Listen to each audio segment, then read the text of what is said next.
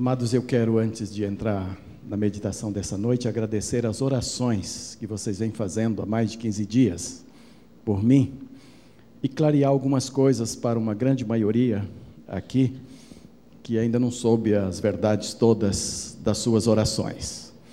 Primeiro, eu estava com a sinusite muito forte, eu estava tratando da sinusite até sábado à noite, quando vocês tiveram aquela grande festa lá na nova sede. E no sábado à noite, quando Teresa chegou muito animada da festa lá da nova sede, contando as novidades todas, eu tomei o meu banho e fui me preparar para fazer a inalação do remédio que viria ajudar, e já tinha ajudado, já tinha melhorado um bocado, talvez eu estivesse aqui no domingo, não fosse o acidente ocorrido logo depois. E então o que aconteceu? Quando eu recebi a vasilha com água quente, com o remédio, já a infusão feita, a Teresa caprichou tanto que ela botou uma toalha sobre a minha cabeça para que eu aproveitasse todo o vapor ali. E no que ela ajeitou aquela toalha e me deixou ali, eu estava sentado no chão, sobre um colchão, segurando aqui a vasilha de água quente, a toalha começou a cair aqui pela esquerda. E como eu sempre fui esportista e tal, fui dar um jeito. E quando levei a mão esquerda para resolver e botar a toalha no lugar, a mão direita se desequilibrou e o meu queixo entrou dentro da vasilha e a queimadura começou por aqui e a vasilha virou e eu me queimei todo daqui até aqui não é? E foi um negócio sério, dói, viu? O negócio de queimar com água quente dói. Vocês tenham cuidado porque dói muito. Não brinquem com isso. E ali então a coisa toda mudou e a gente esqueceu a sinusite, foi tratar dessa queimadura e a família toda se uniu em torno disso. Naquela noite dormimos todos juntos ali no meu quarto, quarto nosso, Teresa e eu, os filhos dormiram todos lá. E foi uma noite assim, praticamente sem dormir, porque não podia cobrir, nada podia relar, e muita dor, apesar dos, dos médicos acudirem logo, e a gente logo buscar os remédios indicados, mas ainda assim foi uma noite muito difícil. Por essa razão que no domingo eu não apareci aqui. E é por essa razão também que eu não pude fazer essa barba, porque por aqui assim está queimado também e a pele está saindo agora. E tudo por aqui está saindo pele agora, a gente está tratando. Essa é a razão também porque hoje eu não vou abraçar os irmãos e nem posso ser abraçado, porque há perigos por aqui todo, entendeu? Mas eu gostaria que os abraços fossem dados entre vocês. Lembram que é 16 por dia para a gente estar bem com a vida. Então, certamente vocês já deram alguns de manhã, complete agora à noite, para que estejam bem. E, naturalmente, eu vou me contentar com um aperto de mão, com uma certa distância, porque não se pode tocar por essa região toda por enquanto. Mas estou sendo muito bem cuidado, eu acredito que dentro de poucos dias eu já estarei bem outra vez, só não para tomar sol, que me parece que a ordem médica é que agora para tomar sol tem que demorar um bocado bem maior aí, uma disciplina bem maior nesse sentido. Eu que gosto muito do sol também, né? Mas ah, então é isso que ocorreu e é por isso que os irmãos têm orado. E graças a Deus eu estou aqui. Não estou muito bem ainda, mas eu não poderia deixar de estar hoje com os irmãos. Já faltei domingo passado, hoje de manhã não pude estar, e a saudade era muito grande. E eu tinha inclusive pregador para colocar hoje à noite, se eu quisesse, mas eu fui resistindo, fui resistindo, fui falando para Carmen: não, domingo eu vou, domingo eu estarei lá e vou trazer uma palavrinha à igreja. Não é? Eu sou apaixonado por essa igreja, vocês não sabem disso, né? São tantos anos aqui e tantos amores tão profundos que a gente não pode ficar muito tempo sem estar com vocês, não, tá bom? Vocês estão vendo hoje um, uma ornamentação totalmente diferente e me parece a primeira vez que a gente está vendo obras de arte desde a entrada lá do saguão da igreja e por aqui tudo, vocês estão vendo menos flores e mais artes, a não ser aquelas flores que também fazem parte das artes aí. Esta é uma homenagem que o nosso grupo de eventos está prestando às mães de nossa igreja. Então, são obras feitas por muitas mães aqui da igreja, uma homenagem a elas. E eu quero parabenizá-las por tanta coisa bonita é, que aí se encontra. Eu estive vendo desde a entrada, né? e parabenizar pela ideia também. Uma decoração totalmente diferente e cada uma, naturalmente, ao ver ali o seu trabalho, sente-se feliz de poder ser útil também nesta área. Algumas, a grande maioria tem como lazer esta parte ah, de arte, realização pessoal, e nós nos alegramos com todos vocês. Com isso, quero também trazer os meus parabéns a todas as mães presentes hoje à noite aqui. Já tivemos a festa pela manhã, mas quero parabenizá-las nesta noite, desejando que não só hoje, no Dia das Mães, mas que a vida de vocês seja realmente bênção nas mãos de Deus todos os dias, que o Senhor tem concedido e ainda irá conceder a cada uma de vocês. Eu vou trazer uma reflexão hoje, cuja primeira parte estarei me dirigindo às mães aqui presentes. E num segundo momento, a segunda parte, quero também falar aos filhos e filhas e por isso estarei falando a todos nós, porque todos nós somos filhos e filhas também. Não é? Mas, iniciando com as mães, quero buscar lá na vida de Maria, mãe de Jesus, alguns lances da vida de Maria que tem muito a ver ainda com a mulher moderna, com a mulher de hoje, para que ela seja bênção realmente nas mãos do Senhor. No Evangelho de Lucas, já no capítulo 1, Maria é, toma consciência de que ela será mãe do Senhor Jesus Cristo e que será bendita entre as mulheres. Qual foi a reação dela a isto? Lucas 1, verso 26. No sexto mês foi o anjo Gabriel enviado por Deus a uma cidade da Galiléia chamada Nazaré, a uma virgem desposada com um homem, cujo nome era José, da casa de Davi, o nome da virgem era Maria. Entrando o anjo aonde ela estava, disse: Salve agraciada, o Senhor é contigo, bendita és tu entre as mulheres.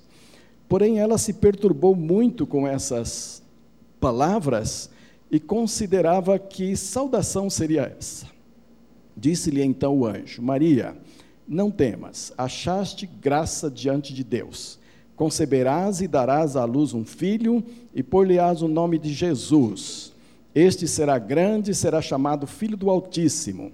O Senhor Deus lhe dará o trono de Davi, seu pai. Ele reinará eternamente sobre a casa de Jacó, e o seu reinado não terá fim. Disse Maria ao anjo: Como se fará isso, visto que não tenho relação com homem algum?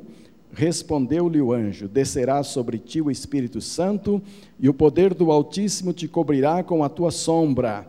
Por isso, o ente santo que há de, que há, que de ti há de nascer será chamado Filho de Deus. Até Isabel, tua prima, concebeu um filho em sua velhice, sendo este já o sexto mês para aquela que era considerada estéril, pois para Deus nada é impossível. Disse então Maria: Eu sou a serva do Senhor. Cumpra-se em mim segundo a tua palavra. E o anjo ausentou-se dela.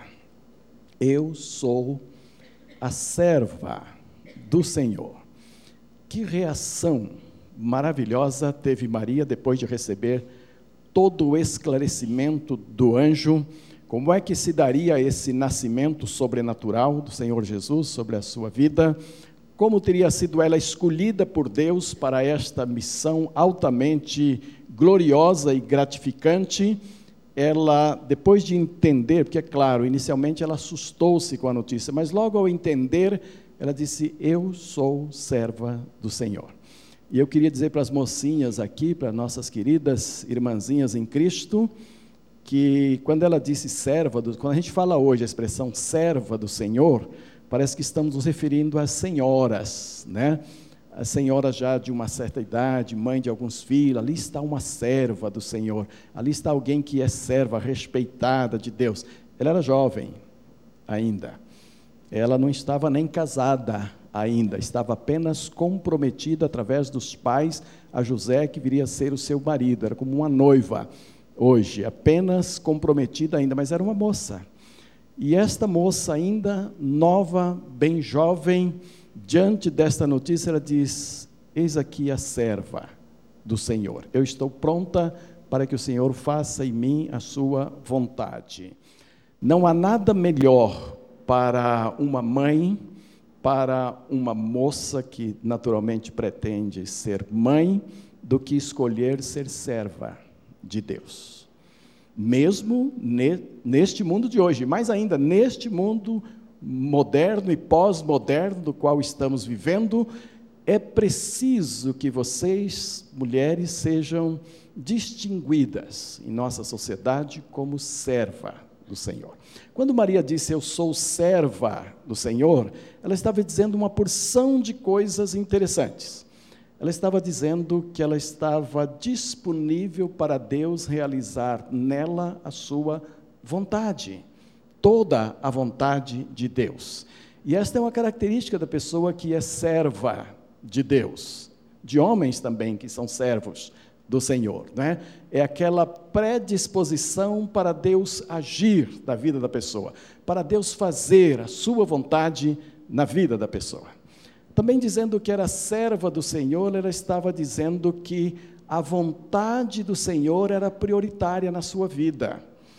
Embora a notícia tivesse sido inicialmente chocante para ela, a partir do momento que ela entendeu ser esta a vontade de Deus, ela está dizendo que, como serva do Senhor, ela estava, ela estava disposta a tornar a vontade de Deus absolutamente prioritária na sua vida. Isto é muito importante para a mulher moderna hoje, de que a vontade de Deus seja feita na sua vida. Eu posso dizer para vocês que Lá fora, onde vocês, a maioria das mulheres hoje trabalham fora, e lá fora onde vocês trabalham, vocês podem ser perfeitamente bem distinguidas pelas pessoas de fora como servas de Deus. É totalmente possível esta percepção a partir do momento que se torne prioridade na sua vida. As pessoas vão perceber a diferença entre uma serva de Deus e uma serva de si própria, ou serva da sociedade, ou serva dos seus próprios preconceitos ou dos seus objetivos, daquela que é serva do Senhor. Isto é visível. E eu queria dizer também que o mundo, o mundo está ansioso para ver isto, para perceber as pessoas que são de fato servos e servas de Deus. E Maria teve essa percepção gloriosa de ser serva de Deus. Queria também dizer que Deus ainda está procurando servos e servas hoje. Há muita gente hoje que prefere dar ordem a Deus, há muita gente hoje que prefere dizer o que Deus deve fazer. A pessoa que é serva de Deus, ao contrário, está querendo que Deus diga o que ela, serva, precisa fazer. E Maria estava com esta disposição de ser assim serva de Deus. Isto era de fato muito importante na sua vida.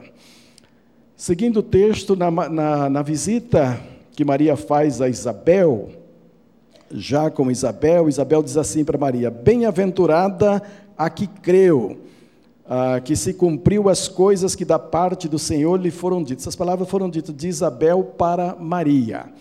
E não é a primeira vez que Maria está sendo colocada como bem-aventurada. E, e, Isabel destaca o fato de que Maria creu na promessa, ela também havia crido, mas ela está destacando aqui Maria, dizendo: bem-aventurada a que creu. O fato de a fé de Maria já poder ser discernida pela sua prima Isabel, a ponto dela exaltar esta qualidade, Bem-aventurada você porque você creu naquilo que Jesus falou. Isso está perfeitamente bem aliada na sua predisposição de ser serva. Servos e servas de Deus são as pessoas que creem em Deus. E as pessoas vão notar a diferença exatamente por perceber que você difere das demais, porque você crê realmente em Deus. E você crê nas mais variadas situações, até naquelas em que é possível dizer que a sua fé se baseia no fato de que para Deus todas as coisas são possíveis e que para Deus não há os impossíveis da vida. E as pessoas querem ver exatamente isso. As pessoas hoje estão cheias de propaganda de igreja, estão cheias de propaganda de denominações, estão cheias de religiosidade, estão decepcionadas com a maior parte da religiosidade que em qualquer religião se propaga ou fala, mas as pessoas estão dispostas a enaltecer uma fé viva estão dispostas a perceber onde existe uma fé viva, onde existem pessoas que de fato creem e vivem assim pela fé. E Maria recebeu esse título de bem-aventurada porque ela pôde crer. E dou graças a Deus por vocês, mulheres e moças, que têm espousado sua fé em Jesus, têm dito às pessoas o quanto você crê em Jesus e não tem se envergonhado disto. Eu conheço histórias aqui na, nossa igreja muito interessantes da pessoa perceber um problema sério com outra pessoa, essa pessoa não é crente ainda, mas a, a nossa pessoa aqui, a nossa irmã, a nossa irmã em Cristo se oferece para orar com ela, dizendo que, olha, eu creio em Jesus, eu creio no poder de Deus, posso orar por você? Não é isso, minha querida? Eu sei que você faz isso, e tem mais pessoas aqui, não é?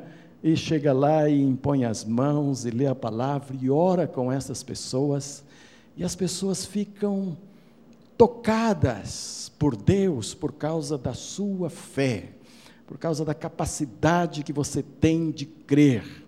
As criancinhas que vão crescendo dentro das nossas casas precisam perceber esta fé nas suas mães precisam perceber o quanto suas mães acreditam em Deus em relação ao futuro das crianças, em relação ao ensino a respeito da criança, em relação ao que a criança virá a ser. E mesmo em situações difíceis que uh, nós enfrentamos e que cada um de nós pode enfrentar, são momentos em que essa fé robusta precisa aparecer e a gente precisa passar pela dificuldade sem esmorecer na fé.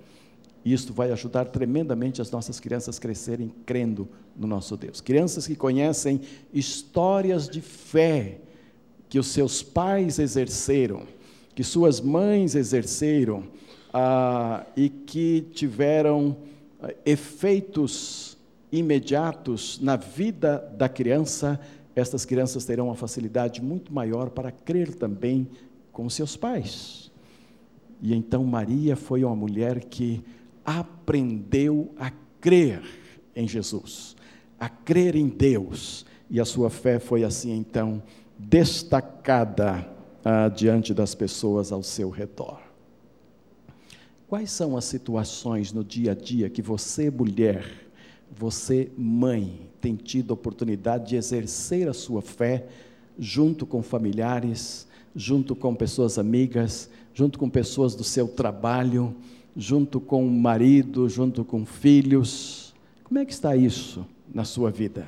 Como que é o exercício da sua fé em Deus? As pessoas podem perceber isto na sua vida? Eu creio que Deus tem muito interesse que as mulheres de hoje, para enfrentar esta vida moderna, pós-moderna, terrível, com tantos desafios de cedo à noite, você precisa muito deixar transparecer uma fé verdadeira pela qual você vive, pela qual você enfrenta as dificuldades. Há mulheres que o marido fica desempregado, deixa de trazer recursos para casa e elas precisam ir para Deus e precisa buscar forças em Deus. Há outras que nem marido têm e enfrentam situações muito difíceis com a família, por alguma razão ficou sem o marido. E Deus quer ver esta fé genuína brotando nestas vidas e frutificando em outras vidas junto de vocês. As pessoas que não conhecem bem a Deus estão ansiosas por ver pessoas que executam bem sua fé no Senhor e possam ver frutos através da vida. Maria teve esta graça de exercitar a sua fé em Deus, que ela sirva de exemplo para as nossas queridas mamães, para nossas queridas moças aqui, para exercer fé assim como ela soube exercer. A outra coisa que me encanta em Maria é que, neste momento da visita a Isabel e sabendo destas coisas todas, ela, ela compôs um cântico a Deus, um cântico de louvor ao Senhor.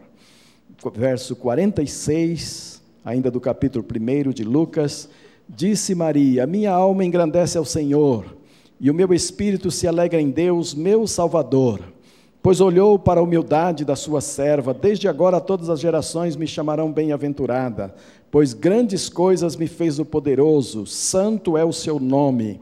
A sua misericórdia de geração em geração sobre os que o temem como seu braço agiu valorosamente, dispersou os que no coração alimentavam pensamentos soberbos, depois dos tronos os poderosos e elevou os humildes, encheu de bens os famintos e despediu os vazios ricos, auxiliou a Israel seu servo, recordando-se da sua misericórdia, para com Abraão e a sua descendência para sempre. Maria ficou com ela quase três meses e então voltou para sua casa. Na casa de Isabel, nesta visita que ela fez à sua prima, Maria teve esta bênção de compor um cântico de vitória para Deus, de exaltação a Deus.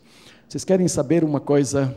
Muitas vezes as atrocidades da vida, as dificuldades da vida te levam a ser uma pessoa constantemente azeda, constantemente reclamando, ah, murmurando da vida. Isso não vai te levar a nada. Isso só, vai, só faz piorar as coisas. Maria dá esse grande exemplo de, num momento como este na sua vida, elevar um cântico de exaltação a Deus. Com o conhecimento que tinha da história do povo de Israel, da história bíblica, do, do, Velho Testamento, ela incluiu no seu cântico algumas grandes coisas que Deus tinha, Deus tinha feito no passado. Então é muito importante que você conheça a palavra de Deus, você conheça a história do povo de Deus, você conheça o que Deus tem feito na sua família, o que Deus tem feito na sua vida, o que Deus está fazendo para que em momentos difíceis da vida isso, é, esses esses conhecimentos todos, essas lembranças todas possam se tornar em cânticos de vitórias, ao invés de murmuração, ao invés de reclamação ao invés de tornar a coisa angustiante para si próprio e também diante de Deus e diante das pessoas, é muito melhor quando você pode apresentar cânticos a Deus. Minha mãe foi uma mulher que sofreu muito, já contei muitas coisas dela aqui.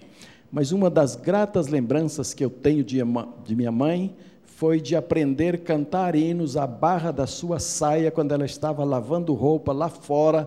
Antigamente tinha aqueles lavadouros de roupa fora da casa, ah, perto do poço, onde se batia numa tábua a roupa, depois botava na grama para coarar, que chamava, né?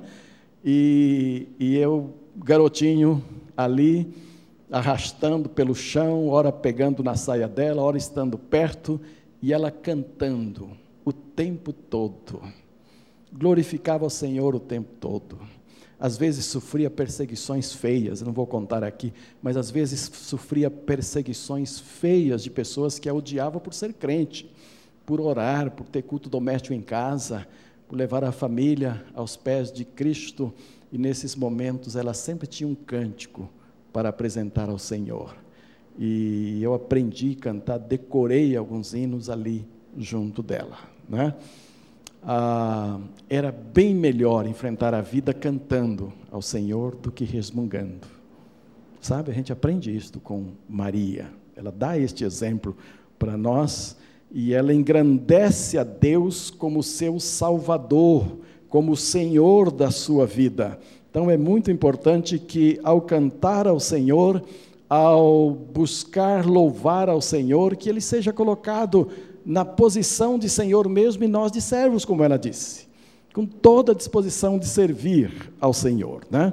Quero acrescentar ainda da parte de Maria mais um fato ocorrido lá no casamento, nas bodas de Caná da Galileia, quando Jesus começa a dar orientação aos servos porque havia faltado vinho. O verso 5 do capítulo 2 de João diz que sua mãe, a mãe de Jesus, disse aos serventes: Fazei tudo o que ele vos disser.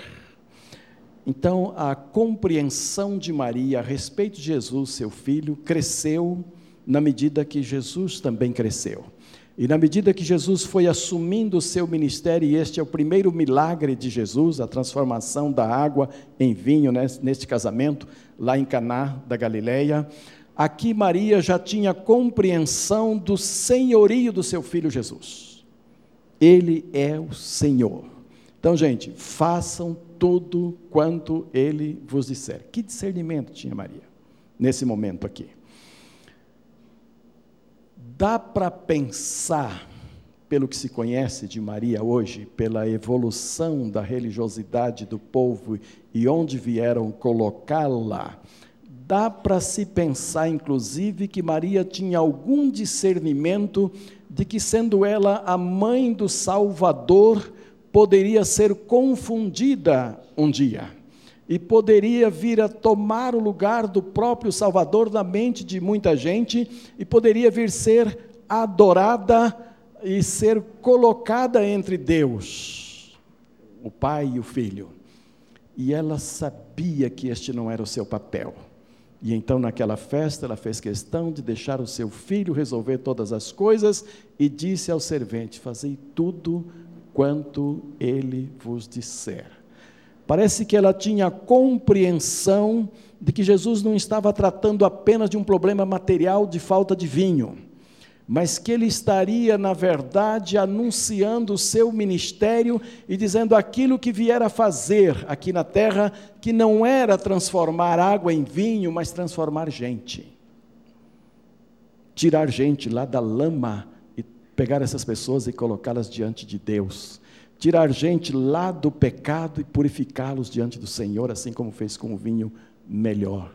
E nesta compreensão de Maria, ela disse: Olha, façam tudo o que ele vos disser, ele é Senhor. É uma pena que os homens, no decorrer da história, vão distorcendo as coisas e, querendo honrar a Maria, deixam de honrar ao Senhor Jesus. E então acaba por gerar um grande problema de ordem teológica que os separam de Deus através da idolatria.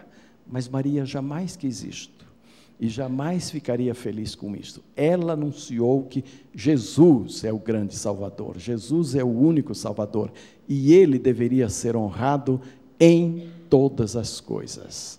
Eu dou graças porque um grande número de pessoas tem essa compreensão hoje e não precisam se dar a mariolatria que está aí, na, não só no nosso país, mas no mundo inteiro, e o que com certeza aborrece ao nosso Deus, porque as virtudes de Maria é para serem buscadas, acompanhadas, tal como eu estou colocando hoje aqui, mas ela não é para ser adorada. Nenhum homem é para ser adorado, nenhuma criatura de Deus é para ser adorada, e nem outras coisas são para ser adoradas, como posição social, dinheiro, família ou qualquer outra coisa. Nada é para ser adorado a não ser Deus. E a Santíssima Trindade, Pai, Filho e Espírito Santo. Toda adoração que fuja disto é pecado diante de Deus. É idolatria diante do Senhor. E Maria entendeu isto ainda com Jesus ali antes de ir à cruz, ela tinha esta compreensão. Então é muito importante que você, mãe, ensine a criança, como diz aqui o nosso jornalzinho, no caminho em que ela deve andar, no caminho da verdadeira adoração, sabendo que Jesus é este caminho, verdade a vida e o único que deve ser adorado. E eu quero desejar que vocês, mães, sejam muito firmes nestas convicções. Não se abalem por nada, não entreguem por nada estas verdades, porque há verdades que são inegociáveis. Elas são princípios fundamentais da palavra de Deus e elas simplesmente não podem ser negociadas. Tá bem, amados?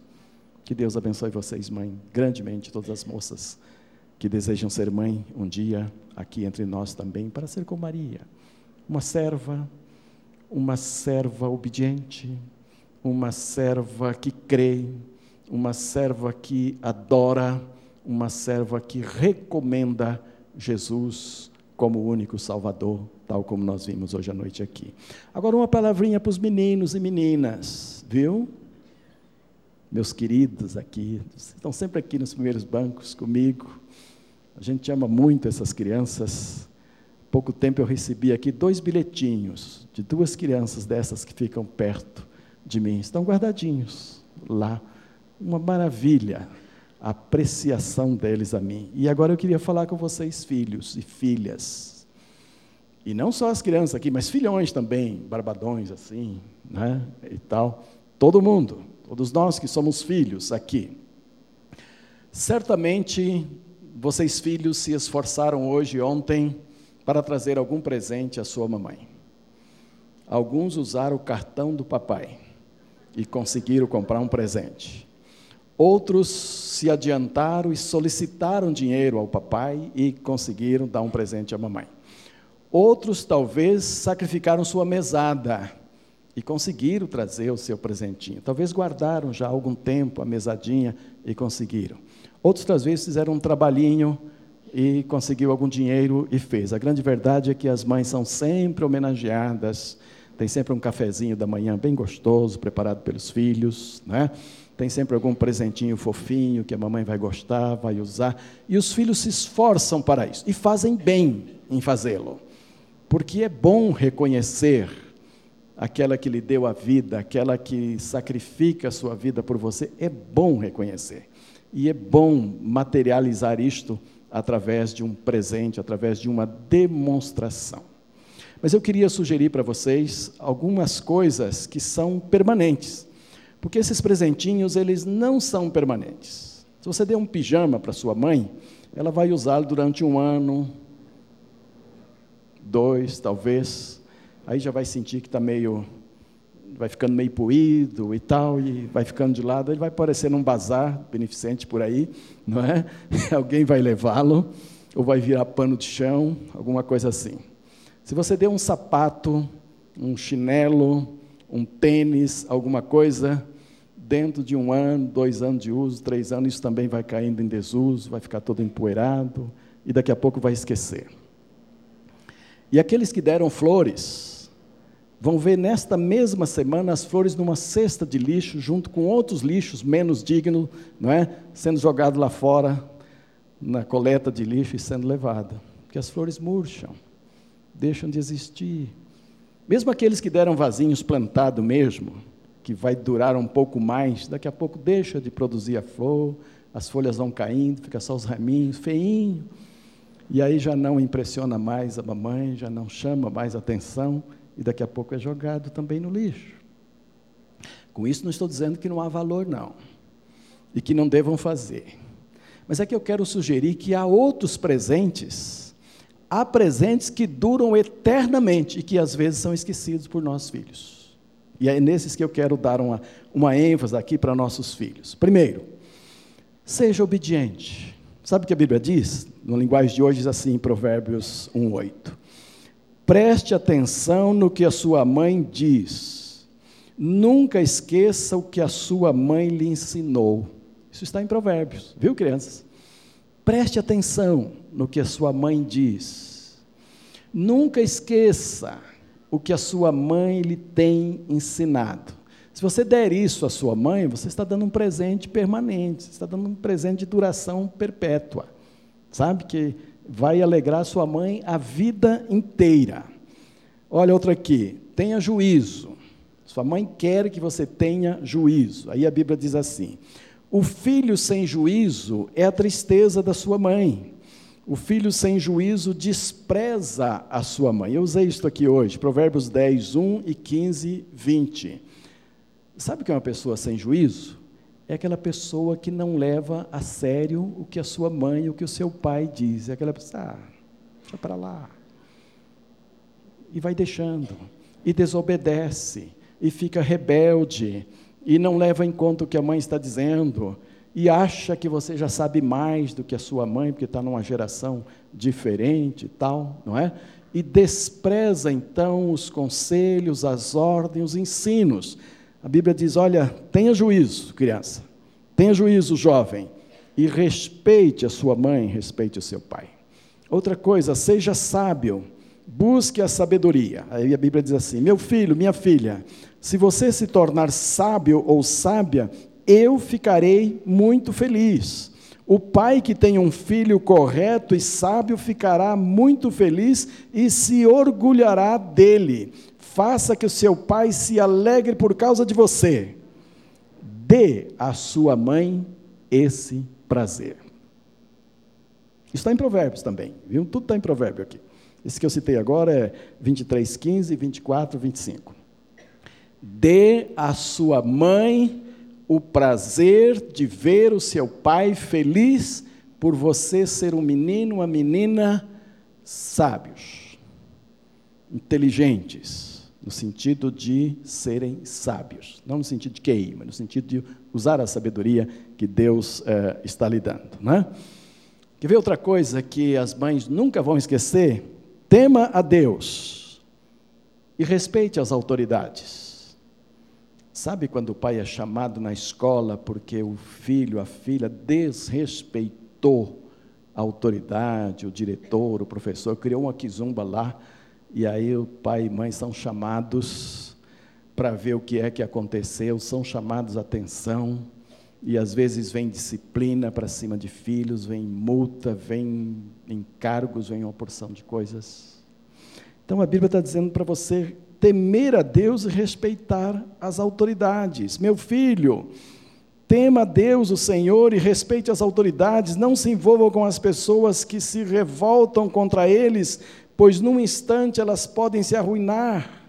Você pode fazer uma ideia da destruição que Deus às autoridades pode causar? Isso também está em Provérbio. Quer ver outra coisa boa para os pais? Seja trabalhador. Aí as crianças, espera aí, pastor, vamos com calma. Não, o serviço de vocês nesse momento é estudar. Então estudem muito, estudem bastante, sejam vitoriosos. Esse é o trabalho das pessoas menores. Mas moços, moças, que já passaram essa fase inicial dos estudos, já estão aí numa idade de trabalho, uma das melhores coisas é você procurar trabalho, é você trabalhar. Porque isso vai ajudar muito aos seus pais. E Deus vai lhe abençoar também no trabalho. Então diz assim: olha, aquele que faz a colheita no verão é filho sensato, mas aquele que dorme durante a ceifa é filho que causa vergonha. Então, há um tempo que o filho, a filha precisam trabalhar, precisam dar conta das suas próprias, mesmo que estejam ainda em casa, precisam dar conta das suas despesas, precisam participar das despesas da casa, preciso ajudar na economia geral da família e precisa ter honra própria também. Então é muito gostoso quando o filho, a filha estão se preparando para concurso, a família ora, participa junto, aí vem a vitória, ou então alguém lhe consegue um emprego, a pessoa vai lá e honra aquele emprego, recebe elogios, dos patrões, cresce dentro do emprego, é uma pessoa honrada, uma pessoa com um futuro brilhante aí pela frente, uma pessoa que vai saber honrar o seu próprio caráter. Faça isso para os seus pais. Busque ajudar os seus pais nisso, são presentes que duram uma eternidade. Nunca eles irão esquecer. Por último, não, ainda penúltimo, seja honesto. Então a Bíblia diz: quem acha que não é pecado roubar do seu pai ou da sua mãe, é pior do que um ladrão comum. Sabia que a Bíblia diz isso? Olha aqui, olha que texto. Está lá em Provérbios 28, 24. Quem acha que não é pecado roubar do seu pai ou da sua mãe, é pior do que um ladrão comum. E, gente, nós que trabalhamos com gente, de vez em quando, pegamos pais aflitos, cuja conta desapare... o dinheiro da conta desaparece muito antes do fim do mês, e não se sabe bem por quê, e daqui a pouco se dá conta de que o filho, a filha, entendendo que são filhos, entendendo que tem direito a tudo que é do papai e da mamãe, passam a mão lá no cartão eletrônico, e vão para lá e tiram dinheiro, e fazem festa e pagam coisas para amigos com dinheiro do pai e da mãe. Isso até poderia ser feito. E há muitos pais que podem perfeitamente bem permitir que seus filhos façam isto. Mas seu pai precisa saber disto. É preciso ter a permissão dele, se não tiver é roubo. Não é que é tudo comum assim que está em casa e é tudo nosso, não. As coisas têm que ser direitinho. E eu nem creio que pais fechariam suas mãos quando as necessidades forem verdadeiras. Mas sejam honestos, filhos. Sejam honestos com seus pais. Não mintam a eles caso situações como estas venham a acontecer. Eu penso até que, até mesmo para usar um sapato, um vestido, uma casa que tem três mulheres, mãe e filhas, e elas já estão de 16, 17 para lá, são todas iguais. Em geral, pé, corpo, tamanho tal. Né?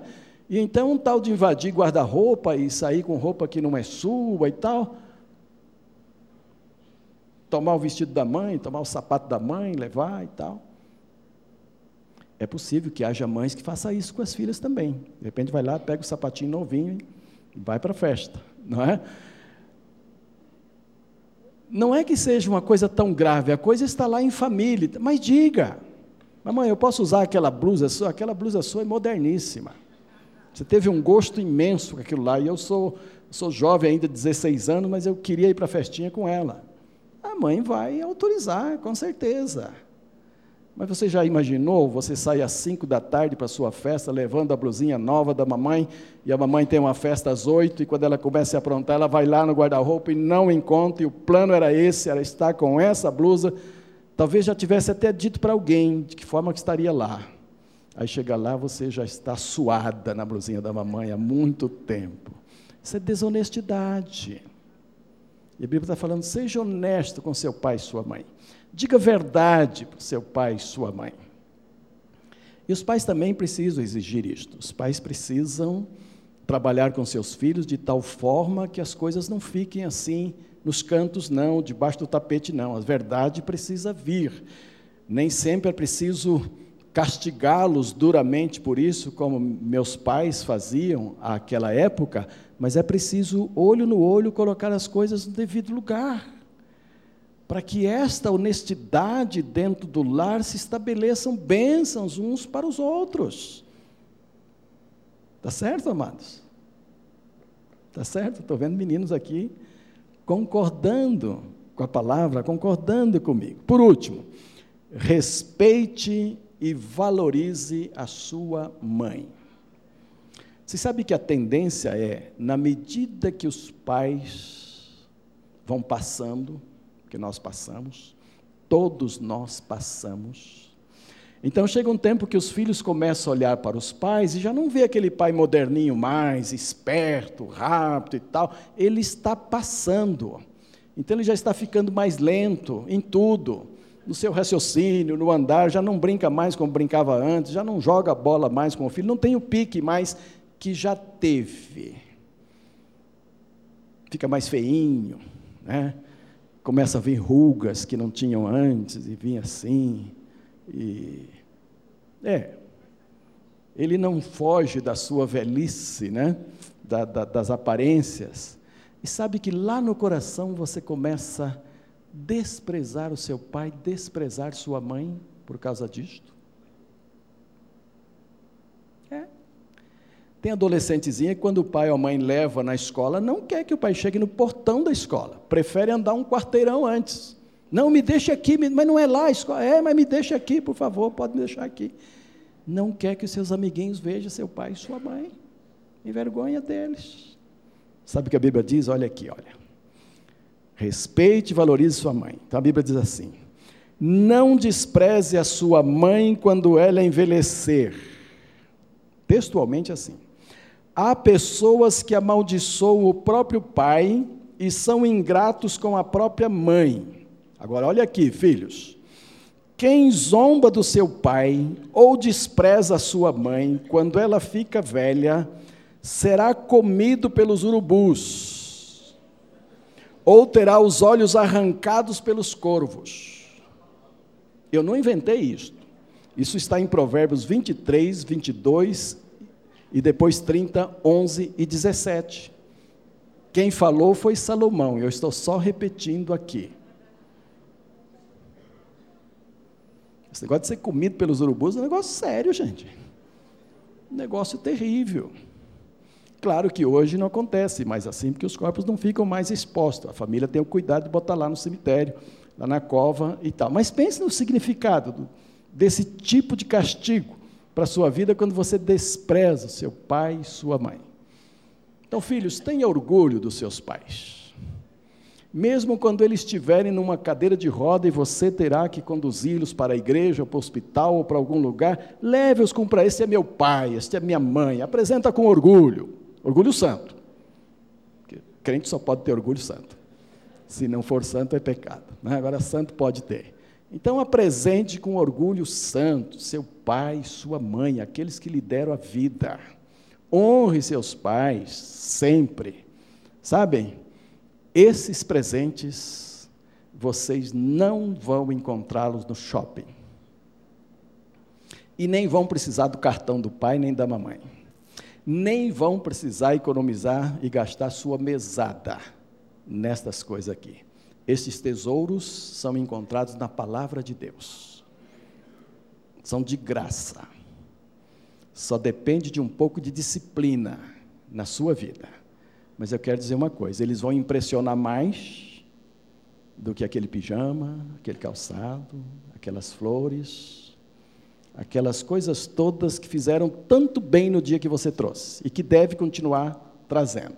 Mas acrescente sobre estes presentes passageiros que encontramos aqui nesta vida e que compramos com dinheiro, acrescente sobre eles estes presentes eternos frutos de obediência à palavra de Deus. E você vai ver que você vai usufruir das bênçãos de Deus em toda a sua vida. E seus filhos depois vão fazer isso com você também, vão honrar você também. Podemos dizer amém por isso? Os meninos e meninas aqui diriam amém por isso? Vão perseguir isto, vão buscar isto em relação aos seus pais? Vão? Amém. Graças a Deus. Vamos ficar em pé então, vamos dar graças a Deus por isso, vamos orar e vamos nos colocar como famílias então agora diante do Senhor, né? Você menininha, menininho, se quiser correr para sua mãe, se ela estiver aí e ficar nessa oração grudadinha nela, pode ir lá, viu? Até filhos mais barbadinhos também, se quiser sair agora e ficar junto do seu pai ou sua mãe, especialmente a mãe hoje, não é? Vá lá, fique juntinho dela, dizendo: Ó, oh, mãe, eu vou te dar esses presentes melhores a partir de hoje. Eu não vou esquecer de comprar uma rosa de vez em quando, mas eu vou dar esses que têm valores eternos para a sua vida. Tá bom? Oh, que bonito ver a turma procurando suas mães aqui, né? São muitos. E assuma já o compromisso aí com a sua mamãe. Olha, eu vou fazê-la feliz. Eu vou lutar para dar esses presentes bíblicos para você, mamãe viu? Filhos casados também têm que honrar os pais, viu? Você já está noutra casa, está distante, mas precisa honrar os pais. De vez em quando tem que convidar para um almoço e você mesmo fazer o almoço, preparar com carinho, entendeu? Servir com carinho seu pai, sua mãe, ali, entendeu? Amém. Graças a Deus. Oh, beleza. Ótimo. Agora podemos orar. Amado Deus e Pai, eu quero te agradecer por esta oportunidade tão boa de estar na tua casa hoje à noite, depois de um tempo de dificuldades físicas, de tratamento, estar aqui com esta igreja maravilhosa, ó oh Deus. E eu quero te louvar por esta palavra trazida hoje à noite, tanto às mulheres, às moças e também aos filhos nesta noite. E permita, ó Pai, que acima daqueles presentes que são dados com tanta luta financeira, com tanto desgaste às vezes, com tanto sacrifício, até mesmo para torná-los surpresos, ó Deus, que estes outros que têm a ver com a nossa moral, com o nosso relacionamento com o Senhor, com a nossa religiosidade, com a nossa honestidade para com o papai e mamãe, que eles sejam presentes todos os dias na vida desses filhos e filhas maravilhosos que aqui estão, ó Deus. E eu peço que a graça do Senhor os abençoe de forma grandiosa, para que mais e mais possamos mostrar a este mundo dos valores eternos, os valores que permanecem, os valores que vale a pena serem cultivados, a fim de que o mundo possa olhar para a igreja do Senhor e dizer: olha, ainda vale a pena viver, ainda há modelos a serem imitados, ainda há valores que vale a pena serem conservados. Abençoa por isto nesta noite nossos filhos aqui, nossas crianças, nossos jovens para que aprendam cada dia mais, com prazer no coração, a honrar os seus pais, a dignificá-los por toda a sua vida, Pai. Abençoe eles que estão agora juntinhos, suas mamães. Une seus corações, o coração dos filhos às mães, o coração das mães aos filhos, para que a bênção do Senhor se estabeleça no meio do teu povo. Guarda, Senhor, estas vidas abençoa-as ricamente. Aquelas moças que serão mães, aqui, ó Deus, prepara-as com um coração ardente diante do Senhor, um coração de servo, um coração de aprendiz, um coração que louva, um coração que dignifique o teu nome, Pai. E aquelas que já o são, que a bênção do Senhor esteja sobre elas dioturnamente. Pois assim eu oro no nome de Jesus, o nosso amado e querido Salvador. Amém e amém.